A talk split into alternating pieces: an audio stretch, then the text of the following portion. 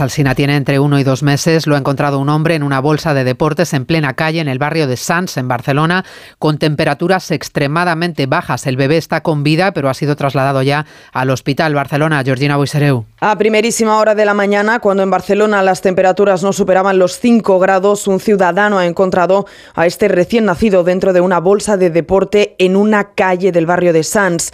El hombre ha alertado a los Mossos de Escuadra que se han desplazado hasta ese lugar con el sistema de emergencia médicas. El bebé está vivo, pero ha sido trasladado al hospital en estado leve. La policía catalana investiga ahora los